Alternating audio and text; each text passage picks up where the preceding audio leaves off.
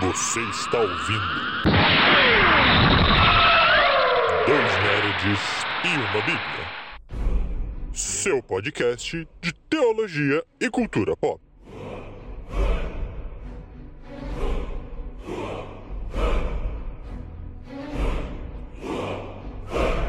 Seja muito bem-vindo, meus amigos e minhas amigas, a mais um Dois Nerds e uma Bíblia. Eu sou o Beto, sou host de plantão, e aqui comigo eu tenho meu querido amigo o Lucas. E aí, amiguinho, e aí, pessoal?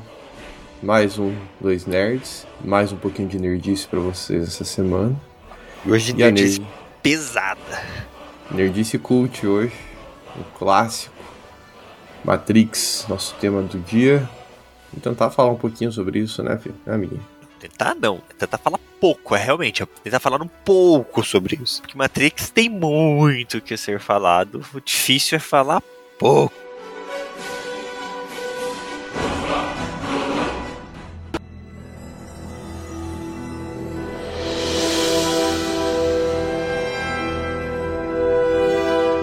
Matrix foi um marco aí na, nos filmes de ficção científica, um marco do cinema. As irmãs, ou os irmãos, sei lá como que a gente chama eles, né? Eram irmãos, de repente viraram irmãs. Wachowski, né?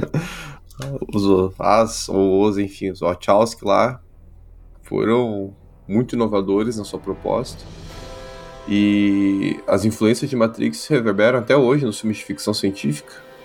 Talvez os mais jovens que ouçam esse podcast tenham visto o Resurrections, que saiu aí final do ano passado. E é, é um filme mais, mais dividido, né? Há um- uma divisão entre quem gostou e quem não gostou. Mas uma coisa é unânime, ele não se compara ao primeiro Matrix.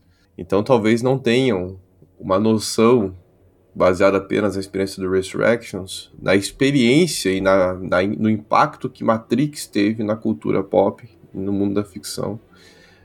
Impacto, como eu falei, falo de novo, que tem consequências até a atualidade em qualquer filme de ficção, filme de ação. A gente reviu Matrix uns tempos atrás aí, uns três anos atrás. E, e é muito interessante como assistir Matrix hoje com a- o mundo que a gente vive hoje, né? Que é um mundo pautado em tecnologia, computador, internet, né, né, né. Como é diferente a nossa percepção e a nossa nosso consumo da história proposta por Matrix, considerando que na época que Matrix foi lançado não era todo mundo que tinha acesso a esse mundo. E Matrix traz muito disso. Então acho que o momento em que ele foi lançado e a história, a proposta que ele é, que ele trouxe é uma experiência que eu acho que é difícil ser revivida. Não só por Matrix, mas por qualquer filme hoje em dia. É difícil reviver essa experiência desse mundo novo sendo apresentado, conceitos que a humanidade ainda não estava acostumada e hoje fazem parte do nosso dia a dia. É, tem essa questão da, do ineditismo que ele propôs em muitos aspectos. É uma distopia, né? Então, para quem, quem acompanha a gente já sabe, a gente já falou aqui de algumas distopias. E Matrix trabalha com essa ideia de um mundo destruído, um mundo caótico, em que nós estamos presos numa simulação. né? E além desse do conteúdo da proposta da distopia dele não ser mais inédita, a gente tem mais um contato, porque a tecnologia é vista como uma grande inimiga né, no contexto de Matrix, num momento também muito propício, né? Era a virada do milênio, né? Teve aquele monte de, de história e de mitos do que ia acontecer na virada do milênio. Nada aconteceu, né? Mas era um momento muito propício para você lançar um filme como esse, mostrando que as máquinas estão dominando o mundo, e a inteligência artificial destruiu a humanidade e tudo mais. Mas também é um filme que junta muitos itens aí da nossa cultura pop, né? Você tem o universo cyberpunk, né? Todo mundo é bem punk ali Matrix, é um universo mais ah, roupas pretas, aqueles cabelos Nossa, eu diria até cybergótico, né? velho? É, eles têm um. Eles têm uma pegada Visual bem diferentona. As baladas que às vezes surgem ali em Matrix, você vê que são, são um contexto desse mundo aí cyberpunk, cybergótico, né? É, a é. pegada Eu acho que não existe cybergótico, mas assim, é, é isso aí. Tem muito easter egg, então você vai assistindo, pra quem é fã de aquele nerd raiz, que gosta de ir vendo um filme tentando catar referência, ah, Matrix é recheado de easter egg. Cito um aqui só aleatório, o do Coelhinho Branco, né? Siga o Coelho Branco, né? Uma, Branco. uma referência a Alice no País das Maravilhas. tem muita referência a Alice no País das Maravilhas, em Matrix. Então, é, os easter eggs estão cheios por todo o Matrix. Tem a questão das artes marciais, né? Ele, ele, ele traz para a cultura ocidental as artes marciais que eram típicas de filmes orientais e fica muito legal. Uma pegada filosófica bem pesada. Matrix é difícil de entender. Não, eu não coloquei, pelo menos, né, como parte aqui da, da, da pauta, a, o, o diálogo do, do Neil, lembra desse, amiguinho? Do Neil com o arquiteto? O, Sim. o diálogo do último, do último não, né? Agora terceiro, terceiro Aí, aí, aí que tá. É, qual dos diálogos? O sobre acreditar? O sobre agir? Todo aquele diálogo com o arquiteto, porque o arquiteto A gente tá aqui pautado só no primeiro Matrix ou em todos, meu amigo? É, olha, se a gente conseguir sair do primeiro em uma hora, acho que vai ser suficiente. então tá bom. Mas o último diálogo que há com o arquiteto no Matrix é, o Revolutions, que é o diálogo final antes do Neo encontrar o Deus Ex Machina, é Aham. um diálogo muito complexo, um diálogo muito difícil. Né? E você lê, você ouve, você tem coisa que a gente não consegue entender ainda, né? Então é um filme muito filosófico e cenas de ação belíssimas. Quem gosta É. de ver um filme de ação vai se deleitar com Matrix. Keanu. Reeves, E- já fe... Keanu Reeves não brilha só em John Wick, em, ce- em cenas de ação. Ele já Muito tinha brilhado em John Wick. Matrix. É. E eu acho que é, Matrix, ele não envelheceu mal, sabe? Isso é muito legal, considerando a época em que ele foi lançado originalmente lá atrás. Ele não envelheceu mal. Ele é um filme Uhum. que dá pra você assistir hoje em dia e você ainda fica bem. Então eu acho que esse também é outro grande marco, não somente nessa apresentação de um mundo cult de elementos que as pessoas não estavam acostumadas a assistir na tela, mas na parte da produção do filme é igual Avatar, por exemplo, porque Avatar tem uma história bem mais simplesinha, mas em quesitos técnicos de produção ele foi revolucionário, né, meu amigo? Eu acho que Matrix também, na época dele, o uso da tela verde ainda não estava tão disseminado e ele usa muita tela verde. Os elementos tecnológicos usados na produção do filme foi também um marco. Que é, que é isso, eu acho que uma grande parte do impacto de Matrix vem nisso. O- os filmes que vieram após Matrix foram montados muito semelhante ao que Matrix fez em produção, pós-produção, uso de efeitos 3D, animação gráfica e coisas assim. Uhum. E um último ponto de, de referência, que eu até adicionei na sua pauta ali embaixo, é Matrix é muito inspirado em animes. Então, a gente não teria Matrix se não fosse Ghost in the Shell e Akira, que são dois animes de Hum. ficção científica clássicos que trazem essa pegada cyberpunk, essa distopias futuras e, e tem cenas que são Ctrl-C, Ctrl-V. Por exemplo, a cena do elevador lá do hall, antes Sim. do elevador. Essa cena aí é quase Ctrl-C, Ctrl-V, que é realmente uma homenagem a. Eu acho que Ghost in the Shell, posso estar errado. Aham. Mas assim, é muito doido eles pegarem essa inspiração em algumas coisas que na época, anime na época ainda não estava tão disseminado no mundo inteiro, mas esses dois e alguns outros, mas eles fizeram um grande impacto, grande parte do que a gente tem na ficção científica hoje cinematográfica e normal é por causa desses animes, então respeitem os animes. Isso aí. E... Então Matrix foi um marco, acho que espero que pra quem tá ouvindo a gente saiba que Matrix. E estamos falando aqui do primeiro filme, é a proposta inicial, que quando você analisa. Matrix tem quatro filmes, né? Tem o primeiro, daí o Reloaded, Re- o Revolutions e o Resurrection. Revolutions era pra ser o último, né? A, a proposta, pelo que eu me lembre, dos Wachowski, era uma trilogia. Então a trilogia foi entregue no início dos anos 2000. É, só que você- quando você compara em qualidade, né, há um- uma queda de qualidade na história e no filme como no geral nos, nos últimos nos outros dois filmes, né, no Reloaded e no, Re- Revolution. Há Uma leve queda, né? Eu, eu também acho isso, como alguém que assistiu todos os filmes, que houve uma queda na qualidade. Resurrections, então, é, é atípico também. É bem. A qualidade não se compara ao que é o mais recente, né? Que saiu no final do ano passado. A qualidade nem se compara ao primeiro filme. Mas falando da premissa do primeiro filme, aí, amiguinho, vai me, me, me interrompendo aí como você achar necessário. Que, que eu vou, vou tentar sintetizar o filme de Matrix.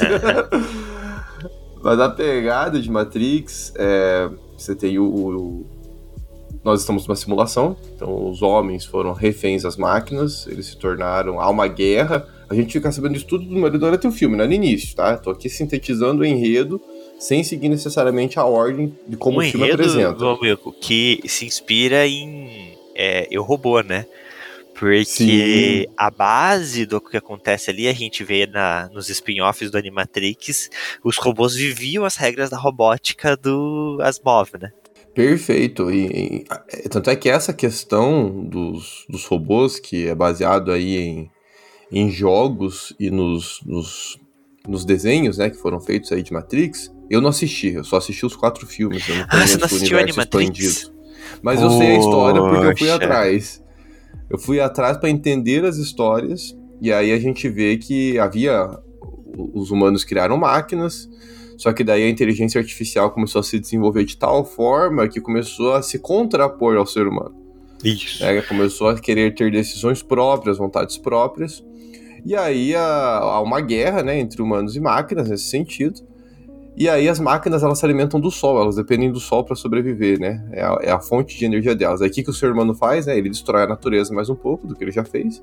Ele explode mais é, armas químicas na, na atmosfera e com isso cria-se aquele céu todo cinzento, que é o céu de Matrix mesmo, né? O céu da Matrix é um céu todo escuro, para que as máquinas não tivessem mais a energia do sol para se alimentarem.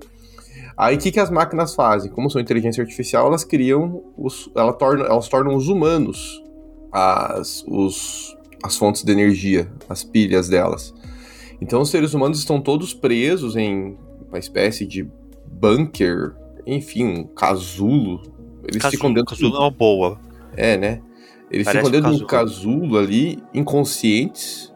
É um líquido ali que mantém eles o Neil, quando ele acorda, você vê que tá bem magro, desnutrido, então eles estão sendo sugados ali, eles, tudo que eles produzem para sua sobrevivência vai, pelo visto, para as máquinas. Eles têm as suas energias sugadas e alimentam, portanto, as máquinas. Dentro desses casulos, eles são colocados numa simulação, que é um, uma imitação do mundo antes das máquinas. É? Então o o, todas as cenas que são no universo que a gente conhece de Matrix é uma simulação. Aquilo ali tudo é obra da mente humana produzida pelos robôs. A mente humana sente falta daquilo e os robôs trabalham com essa mentalidade. E aí o Neo, ele, quando ele sai da Matrix, é justamente quando ele dá esse salto para a realidade, né? Então existem humanos que estão conseguindo sair da Matrix. E por que que o Neo sai da Matrix? Porque ele é o quer esse que ele é o escolhido há uma promessa de que vai ter um escolhido que vai dar um fim a todo esse conflito com as máquinas, vai resolver esse problema. E aí o Morpheus, que é quem resgata o Neo, ele acredita que o Neo é esse escolhido, né? Que ele é, ele recebeu um chamado, né? No filme a gente recebe vê isso, né? Ele tem um chamado na máquina lá, né? Acorde e siga o coelho branco. Ele recebe esse chamado, ele atende esse chamado. Aí ele é convidado pelo Morpheus, né, diante desse chamado, a entrar, a sair da Matrix, ver a realidade. Ele aceita isso também e ele vai trilhando esses passos que o escolhido deveria trilhar. O que, que o escolhido, qual que é a habilidade dele? O escolhido consegue manipular a Matrix. Então ele tá dentro da Matrix, só que ele consegue violar as regrinhas que os robôs criaram. É como se ele fosse um antivírus. Mais ou menos é. isso. Um conceito básico de Matrix, e eu acho que esse é o grande ponto que hoje em dia a gente já está mais acostumado e a gente não estava na época, né?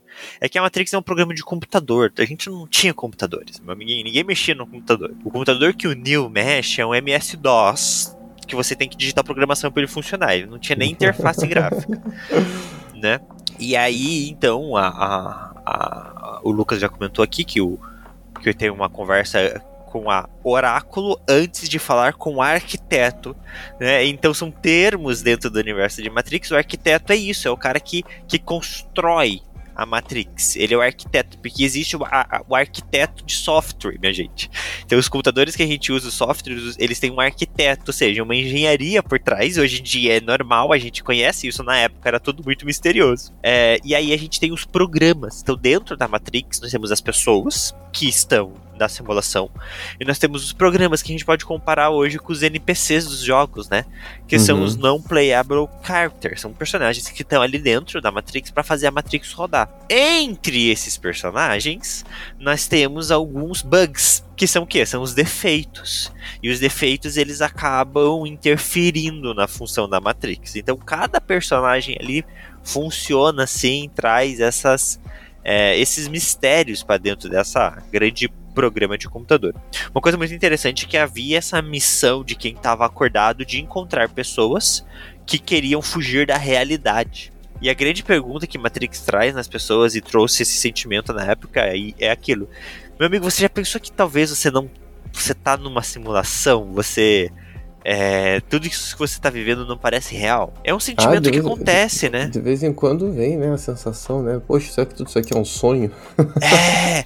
Partindo dessa premissa, diversas pessoas tinham essa sensação, eram caçadas e eram retiradas da Matrix. Então a gente tem isso também em Animatrix, alguns personagens sendo retirados da Matrix. Não só por causa da busca do escolhido, mas porque a resistência no mundo real precisava de novos guerreiros. É, dentre esses é, dessas pessoas que estão lutando contra esses bugs, nós temos um personagem que é muito importante em todos os filmes, né, o Agente Smith.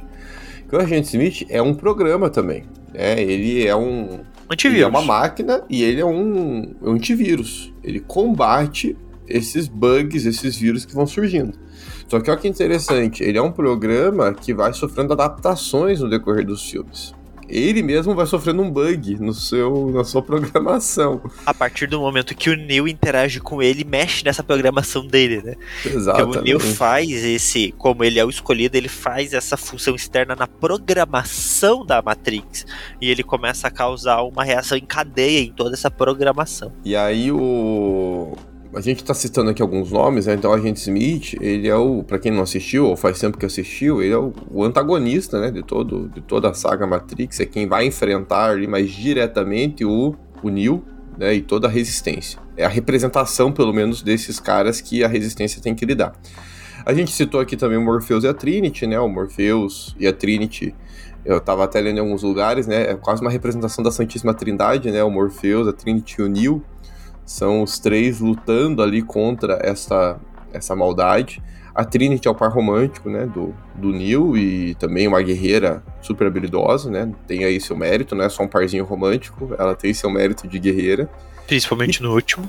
Principalmente. E tem o Morpheus, né, um grande personagem, que é o Morpheus, ele que é o, um dos capitães aí da resistência humana, ele é dono da nave, ele é capitão da nave Oh meu Deus, me deu agora o Nabucodonosor. Né? Ele é capitão dessa nave. E os capitães são líderes da resistência, né? Todo capitão tem uma nave que ele pilota, né? Ele e o Morpheus é esse cara e ele tem muita fé no escolhido. Ele é conhecido por ser um representante, um líder, um dos poucos que ainda crê nessa profecia do escolhido, que é uma profecia muito antiga. Nem, a gente nem sabe onde ela tem origem. Matrix não explica pra gente qual é a origem da, da, das histórias do escolhido. É, só existe. Existe uma promessa. Então tem o Morpheus também, que é um personagem importante. E o, a Oráculo, o amiguinho bem mencionou, a Oráculo, ela, ela surge um pouco depois que o arquiteto começa a criar a Matrix, e o arquiteto ele é muito perfeccionista, né? E a Matrix perfeita dele não se encaixa nos seres humanos, porque o ser humano é imperfeito, ele não é quadradinho como as máquinas são. Então, as, as, simulações que o arquiteto foi criando com o tempo iam falhando por causa do ser humano, porque o ser humano quebrava a simulação. Aí o arquiteto pensou: eu preciso de um programa, eu preciso de um NPC, de alguém que entenda de seres humanos, porque eu não entendo. Aí vem a Oráculo, né? A Oráculo é um, um programa que entende o ser humano, pelo menos mais do que o arquiteto. É. E aí ela vai dando algumas dicas para ele inicialmente, lá no início das Matrix, de como deveria ser, até o momento que ela se compadece do ser humano. Ela tá tão próxima a eles que ela fala: não, eles não podem ser prisioneiros apenas. E ela passa a ajudar o ser humano a sair da Matrix, a realmente violar a Matrix. E ela é uma das que ajuda, portanto, a identificar quem é o escolhido e a orientar esse escolhido para lutar contra a Matrix.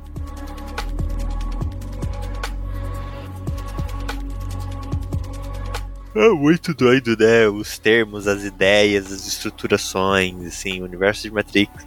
Muito interessante. Se a gente fosse fazer um comparativo nessa ideia de que o oráculo, o, o arquiteto é quem cria a Matrix, ele tá fazendo um papel de Deus ali. Mas ele é um Deus que não entende a própria criação. E aí ele precisa de um intermediário para mediar esse relacionamento. O nosso Deus, ele entende a gente muito bem, né, meu amiguinho? Graças a Deus, né? Se ele não entendesse, gente tava ferrado. Até porque o nosso Deus se fez gente, né? Não podemos esquecer disso, né? Ele se encarnou em Cristo. A grande mensagem inicial, eu acho que no primeiro filme, que é o personagem do Morfeu, é essa pegada da, da fé, né?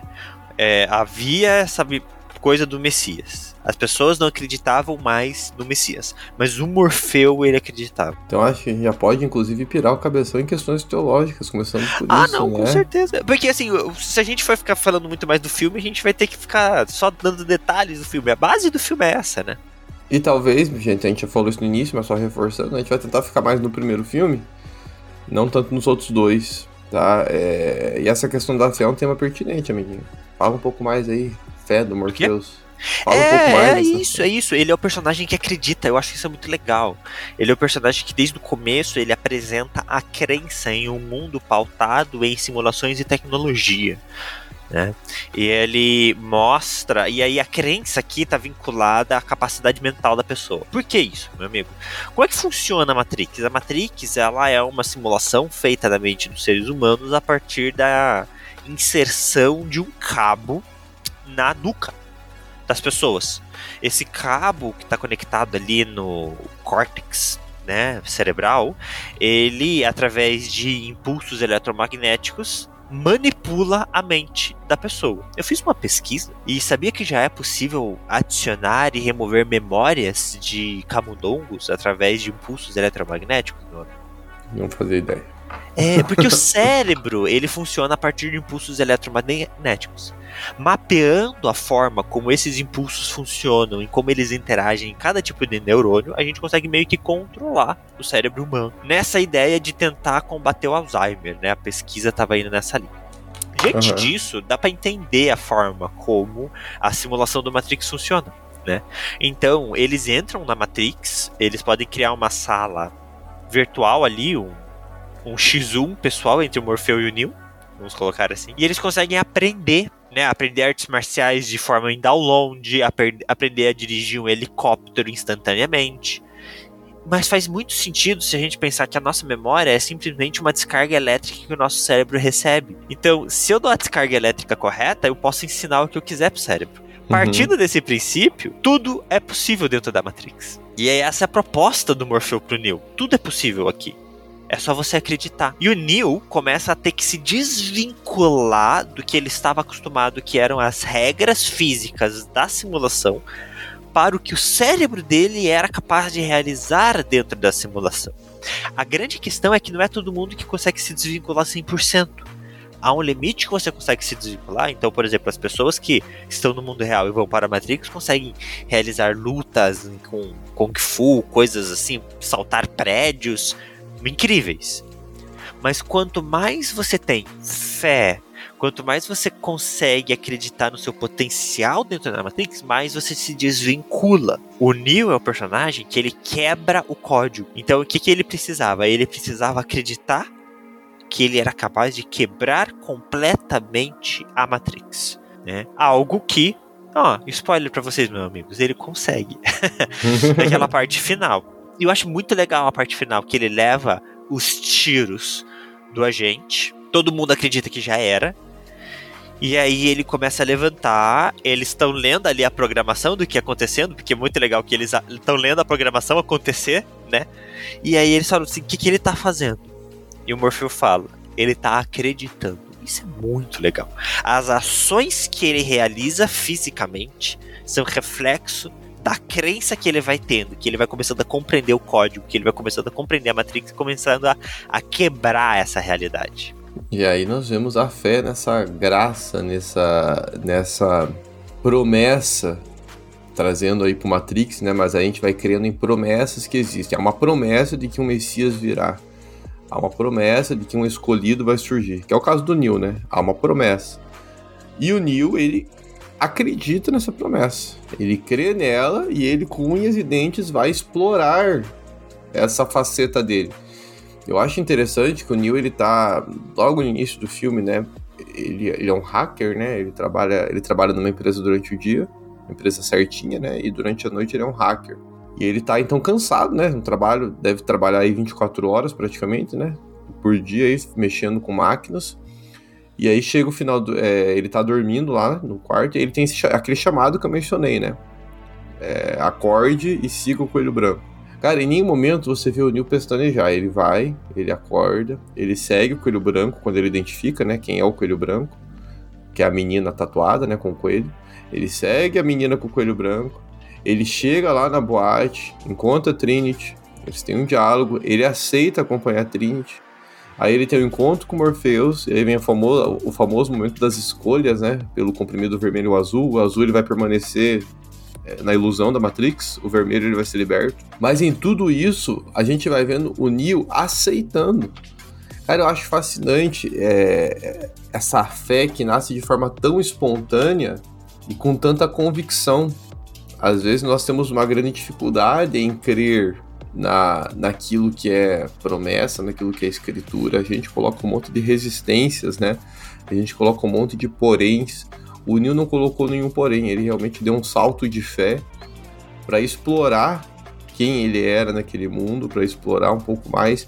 É, no Matrix está muito voltado para o ego, né? Acaba vindo até numa pegada de é uma crença no autoconhecimento do Neil, né? Uma crença no, no no ego dele, mas se a gente fizer uma adaptação aí teológica para o cristianismo, Neil creu em algo que era além da sua compreensão. Assim como nós do cristianismo somos convidados a crer em algo que está além da nossa compreensão, que é o nosso Deus, que é a revelação desse Deus. Eu acho que são é, é uma questão teológica pertinente e muito presente aqui em Matrix.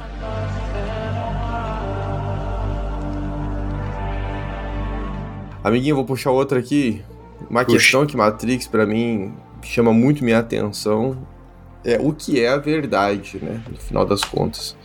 Como nós estamos falando de uma simulação e de um mundo real, essa indagação ela vai surgir em vários momentos do filme, né? Aquilo que o Beto falou aqui, né? A gente já teve a impressão que a gente tá dormindo, né? Que a gente tá num, numa ilusão, num sonho, tudo mais. E aí vem a indagação: o que é verdade? O que é real? É o mundo que eu estou hoje é a realidade, é a verdade, ou, há uma outra realidade, há um outro mundo paralelo. É, e Matrix trabalha muito com isso. Novamente, esse é um debate também teológico. Nós vemos a, a, a, discussão sobre o que é a verdade permear toda a Bíblia, inclusive essa frase, o que é a verdade, essa pergunta, é feita inclusive pelo Pilatos, né? lá no julgamento de Jesus Cristo, nos evangelhos quando ele devolve essa pergunta, né? Uma pergunta que não vai ter resposta, inclusive, né? O que é a verdade? Porque Jesus responde para ele, né? Falando, né? É, algumas verdades a respeito de si mesmo. E o Pilatos devolve, tá, mas o que é a verdade? Nem o Pilatos mais sabem que acreditar. Ele tem a cultura romana dele, ele tem a cultura dos judeus que estão falando que Jesus é um blasfemo, ele tem as palavras de Jesus, que ele considera um cara inocente, gente fina. Aí ele fica na dúvida. Tá, e agora? Eu tenho três discursos diferentes, pelo menos. O que é a verdade? O que é real? Qual é o princípio de todas as coisas? E Matrix trabalha muito com isso. Então, o que é a realidade? Nós temos poder de decisão ou não temos? Nós é, estamos no mundo real ou não estamos? As máquinas dominam esse mundo ou não dominam? É tudo uma ficção. Será que o mundo das máquinas não é o sonho? E a simulação é o mundo real, há essa pergunta permeando todo o Matrix. E a gente fica nessa dúvida: o que é, no final das contas, o real, o que é a verdade? É uma pergunta filosófica e que permanece existindo aqui em Matrix. E essa pergunta ela é reinterpretada por diversos personagens. Né? Então nós temos personagens que preferem viver a simulação. Isso é interessante. Tem gente que não peita a realidade e quer voltar para a simulação.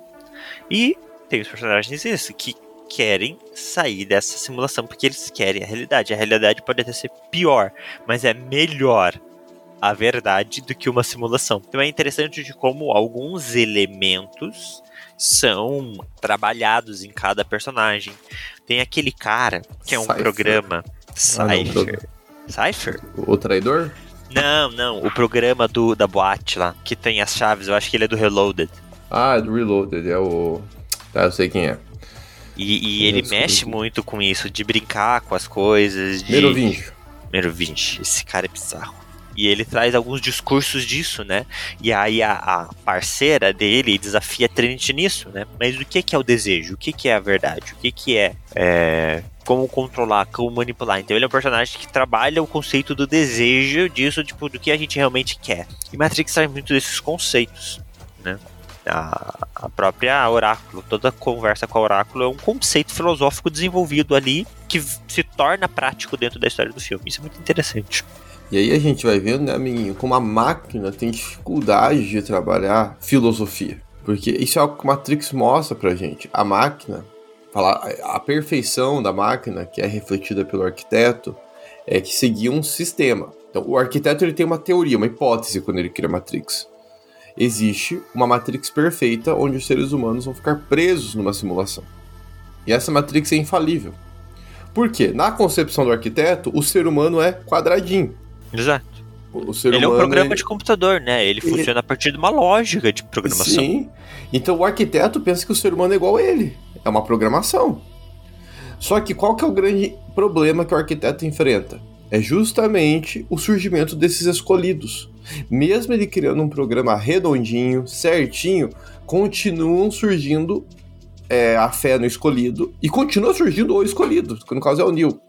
Porque existe um aspecto humano nesse processo. Então as máquinas elas têm um conceito de verdade que elas consideram é, é isso, ponto, acabou. E aí vem o ser humano e ele vai quebrando esses conceitos, porque ele vai mostrando, não, isso não é real. E tem a, a, a influência externa dentro da simulação dele, né? Talvez a simulação do arquiteto fosse funcionar redondinho.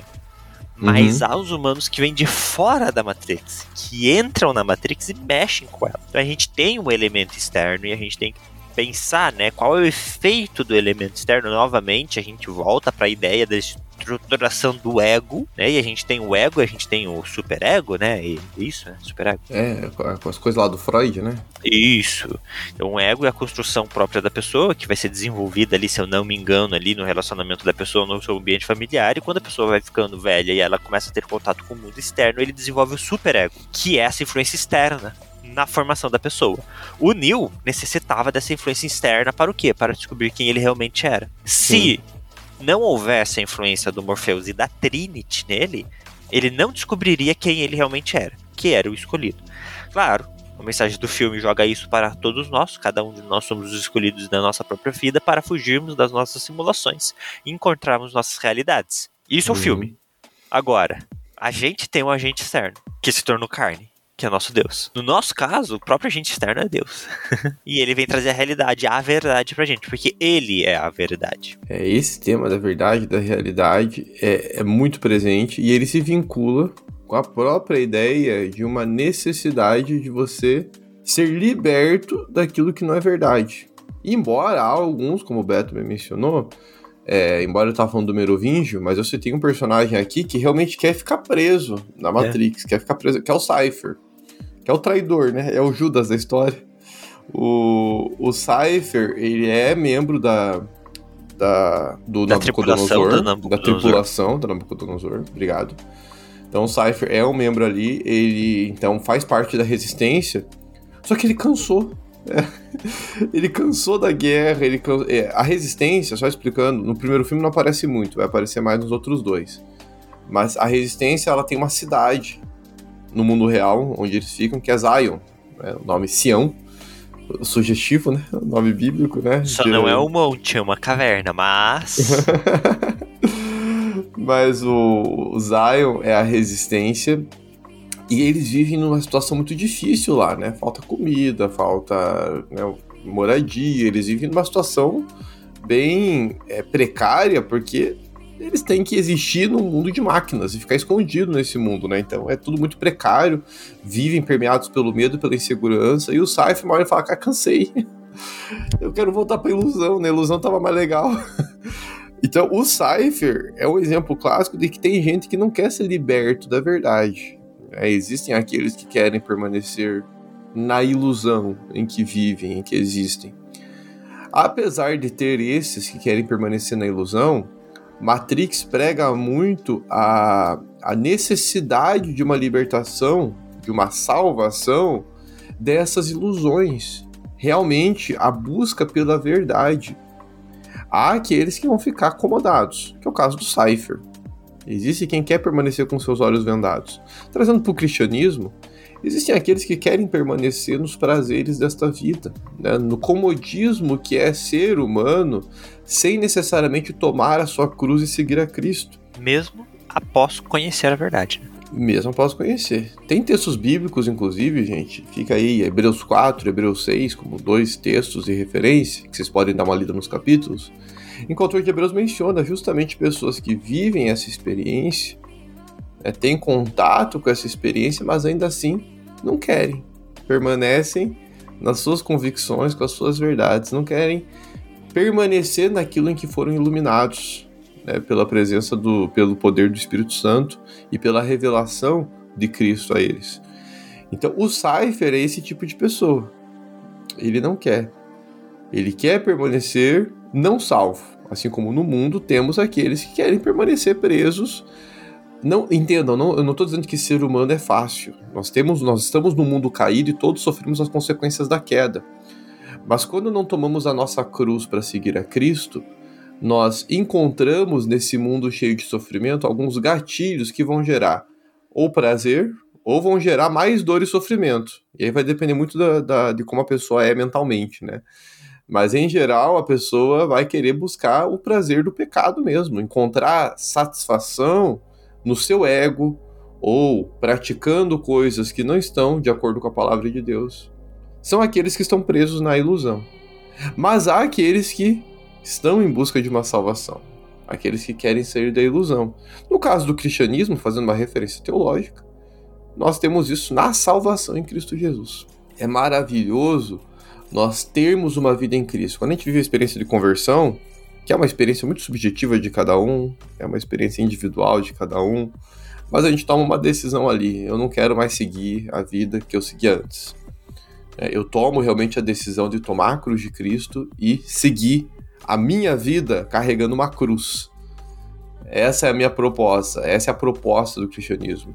E nessa conversão eu vou mudar caminhos, eu vou mudar é, eu vou mudar prazeres, eu vou mudar paixões, eu vou mudar propósitos. Eu deixo de ter um propósito apenas meu, eu passo a ter um propósito maior, que é carregar a cruz de Cristo e glorificá-lo nesse mundo, fazer aquilo que agrada a Ele, não que me agrada. Então há uma busca aí por uma libertação da simulação. Todos nós, seres humanos, somos convidados a sair da ilusão de somos autossuficientes, somos sabemos lidar com a queda e somos convidados a nos rendermos a Cristo, que é quem de fato resolve o problema da queda do pecado, nos traz para a realidade e nos propõe um novo caminho.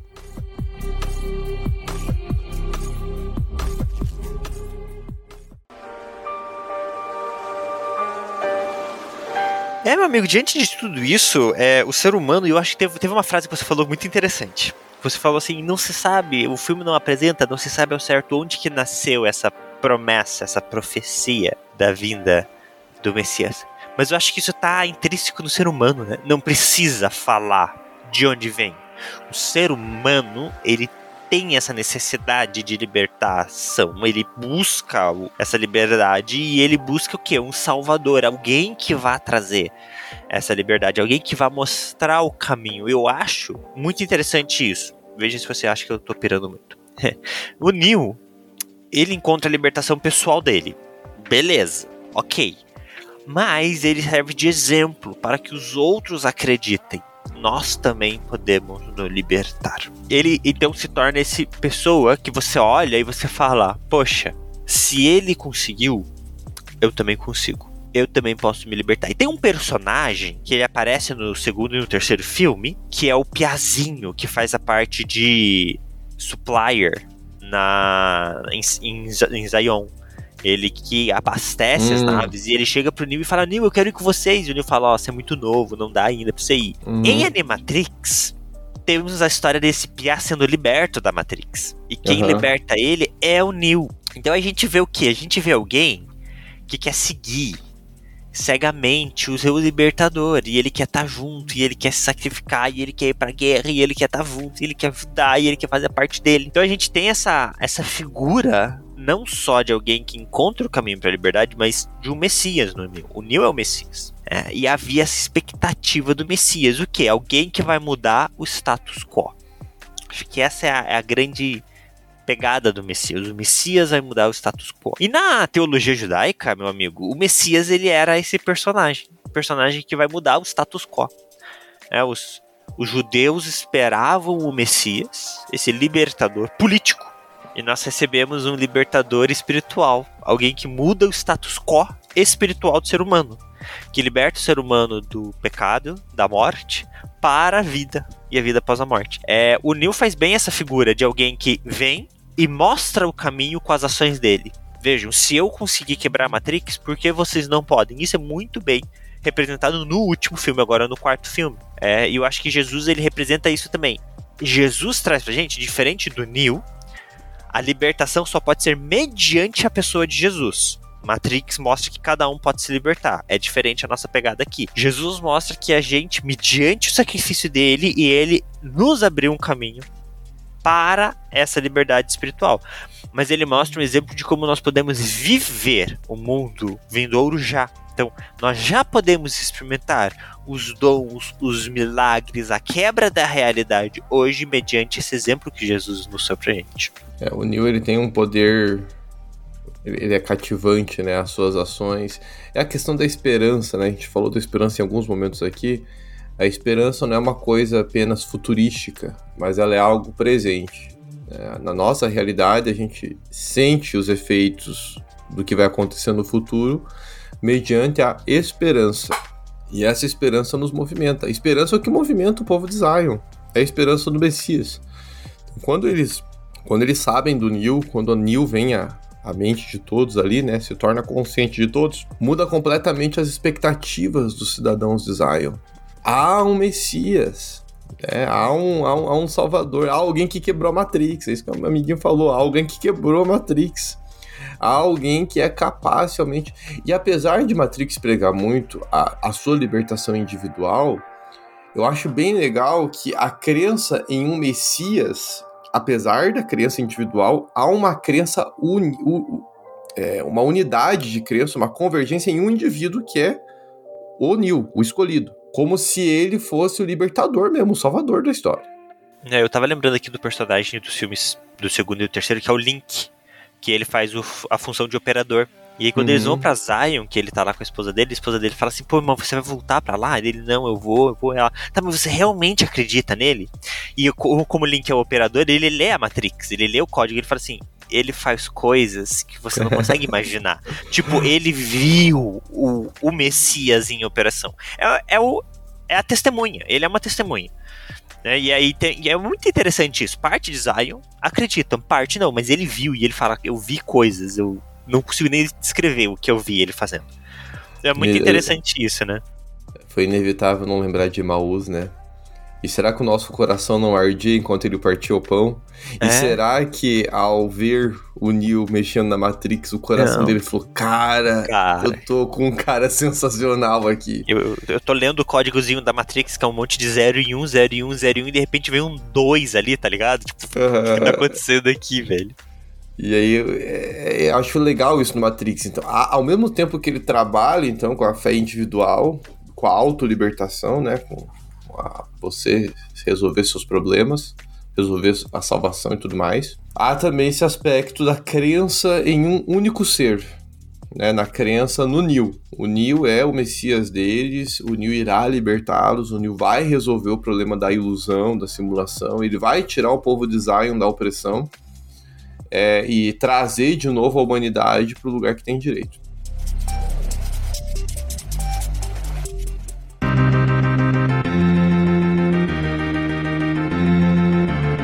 Amiguinho, tem uma. Não tava na pauta, né, mas eu lembrei. Isso é uma breve menção.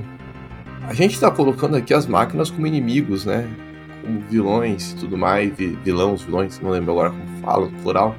Mas a gente tá colocando as máquinas nesse posto. Mas eu lembrei de uma frase, do um, um diálogo que o agente Smith tem uhum. com, com o Neil no filme. E que ele fala até, né? Vocês humanos são um vírus. Uhum. Vocês destroem. Não é com Por... o Morfeu? Desculpa. Com Morfeu. Ah, é com Morpheus, perdão, é verdade. Aquela cena que o Morfeu tá preso e ele tá pirando o cabeção Isso. ali. E ele vai falando pro Morpheus, né? Vocês, todos os mamíferos desse mundo, tipo, estão no seu nicho e eles lidam com o seu habitat, com o seu ecossistema. O ser humano, não. Vocês, seres humanos, tudo isso é diálogo do agente Smith. Vocês vão para uma cidade, vocês destroem ela. Aí vocês povoam, destroem, vocês vão para outra cidade, destroem ela. Aí vocês vão para outra. Vocês são um vírus. Vírus faz isso dentro do ser humano, né? Os vírus destroem hospedeiros, vocês destroem o que vocês pisam. Então, a, eu queria fazer esse contraponto. Né? A, gente tem, a gente tem que levar em conta que Matrix ele trabalha com esses dois extremos. Temos as máquinas, sim, elas são as, as grandes antagonistas de Matrix, mas há um propósito. O antagonista ele não está caminhando só pelo seu próprio ego, mas ele vê no ser humano imperfeições que ele acredita que ele pode corrigir. É, que, que a forma como ele vai corrigir é uma forma meio, meio brusca, mas ele crê que vai resolver o problema né, botando os seres humanos para dormir na simulação para que eles parem de estragar o mundo. A própria decisão de destruir a atmosfera para não dar energia mais para as máquinas é uma evidência disso. Nós precisamos do Sol. Nós precisamos disso. E eles acabam, a natureza precisa disso, né? queria fazer essa menção só para a gente não sair, talvez, né? Estamos já em caminho de finalização achando que nós temos aqui uma, uma, uma história simples e de preto e branco, em que brancos são os humanos e pretos são as máquinas. Ah, não. O, há aí uma camada cinzenta permeando tanto antagonista quanto herói em é. todo essa, esse Tanto filme. Tanto que, quando a gente olha as ações do ser humano que geraram é, esse essa revolta das máquinas, é, cara, faz todo sentido a máquina se revoltar contra esse ser que desrespeita, esse ser que maltrata, esse ser que oprime. Então, simplesmente o que aconteceu? Uma inteligência artificial que não. O, o diálogo inteligência artificial nem era vigente na época, era simplesmente as máquinas, mas hoje já estamos vivendo a inteligência artificial no seu alto nível. As máquinas simplesmente chegou um momento que ela falou assim: cara, não dá. Não dá, eu tô tentando viver meu trabalho aqui, mas você não deixa. E aí uma máquina reage. É, é, é essa é a questão, a máquina ela reage ao que? Ao descaso, ao maltrato. Porque o ser humano faz isso. O ser humano fez isso com os escravos, o ser humano faz isso com as pessoas do seu trabalho, o ser humano é um ser que oprime. As máquinas reagiram, velho. Elas reagiram e elas são mais inteligentes, mais fortes e mais rápidas que o ser humano. Então, assim, óbvio, óbvio, né? Se a gente for pensar, ah, não, mas isso daí é porque é o filme, né? Não tem como ser humano que uma máquina criar essa lógica. Volto ao eu robô. Filme é. maravilhoso, lógica maravilhosa. Qual que é a lógica final do Eu Robô? O ser humano, eu tenho que proteger o ser humano. Tá, o ser humano é um risco para ele mesmo. Vou prender o ser humano em casa. é isso. o, o, a, o robô, a inteligência artificial no Eu Robô, ela não é vilã. Ela tá seguindo a programação. Então, o grande vilão do filme é o ser humano, né? É. Só que dentro do ser humano há a possibilidade de redenção, né, meu amiguinho? Ah, com certeza. Ah, as leis da robótica, né, existem aí. É uma máquina, gente. Acho que isso é o que a gente tem. Talvez isso valeria até um outro cast, né? Porque existe uma preocupação das pessoas, né, com relação a muitas vezes as vindas das máquinas. Eu lembro que quando Matrix saiu tinha muito isso, né? As máquinas vão substituir os seres humanos, né? Como que vai existir ser humano com máquina? Nós temos que lembrar primeiro que as leis da robótica, né? As três leis da robótica que estão propostas lá no robô, elas têm sua origem num escritor de ficção, então não é em alguém da área da robótica. E foi no momento em que a robótica ainda estava como uma utopia, era, uhum. era ainda uma ideia. E aí o Isaac Asimov, um cara excepcional, nem critico as leis da robótica, eu acho que pros filmes, pros livros dele, é, foi sensacional. E elas fazem um certo sentido. Mas a gente tem que trazer, né, vindo para nossa realidade, né, o quanto essa inteligência artificial ela vai, de fato, gerar nossa, nosso aprisionamento, ou se nós mesmos é que estamos nos aprisionando. Eu sou da opinião que não é a máquina que nos aprisiona, mas é a gente que está criando as nossas prisões. E isso não é uma máquina quem cria. A máquina é apenas uma ferramenta confortável que às vezes a gente utiliza. Porque no final das contas, nós somos seres capazes de tomar decisões. É, a máquina depende da gente decidir programá-la para esse fim. Exato. É, então nós temos esses, nós temos as questões éticas que eu não creio que uma máquina vai conseguir resolver também. Existem questões subjetivas e contextuais que creio não é da, não vai, não é, pelo menos hoje com o que temos vigente, não vai caber à máquina resolver. E é aí que entra o aspecto redentivo, é justamente nesses aspectos, né? no aspecto subjetivo, ético, no aspecto de fé. Porque o que a gente vê no, no, no Eu Robô, no Matrix, são máquinas virando humanos. E eu fico me indagando, é isso que vai acontecer? Será em algum momento? Eu não sei, né? Não sei nem se eu, se eu vou estar aqui para ver isso acontecer. Se é que isso um dia vai acontecer. Eu acho que não.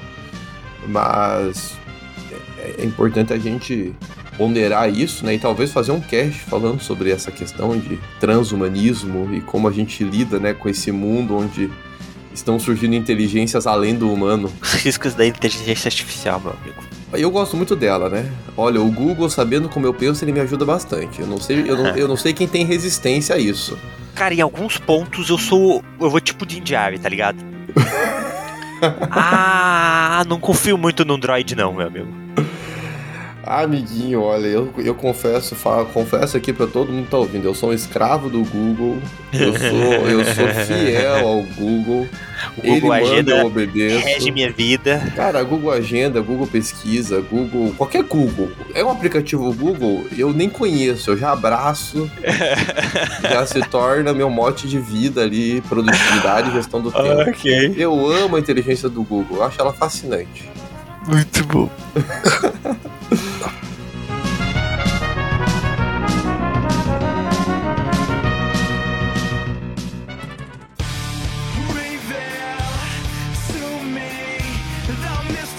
É isso aí então, meu povo. Muito obrigado por mais uma vez ouvir a gente aqui falando sobre teologia com muita nerdice. E eu acho que a gente estamos no ritmo certo, meu amigo. Matrix não é um assunto pra gente chegar assim de qualquer jeito. Estamos aí com 25 episódios. Está o momento certo de trazer Matrix. E tá no momento certo de trazer outros temas que o nosso público pode escolher aí. Então manda sua mensagenzinha pra gente lá no Instagram, no nosso YouTube, que tá mais do que ativo, dos temas que você acha interessantes, de quais você acha que a gente pode aí dialogar com a teologia ou até nos desafie. Eu não encontrei teologia em tal coisa, vocês encontram? Manda pra nós que a gente tenta. Não é isso, meu amigo? Eu falo isso para todos os meus alunos. Se você encontra algo que você não conseguiu teologizar, me passe. Eu vou teologizar. eu vou dar um jeito. A gente consegue. Nem que a gente, nem que a gente force um pouco a barra. É, não, a gente consegue. Não importa os meios, a gente consegue. É certo. Não esquece também de seguir a gente no Maratona. Estamos aí com Cartas de um Diabo a Seu Aprendiz, obra de um nerd muito conhecido nosso, C.S. Lewis. Leia com a gente, esteja com a gente ali no, na última sexta-feira do mês pra gente compartilhar um pouco sobre a leitura. Isso aí. Então, um beijo e um queijo.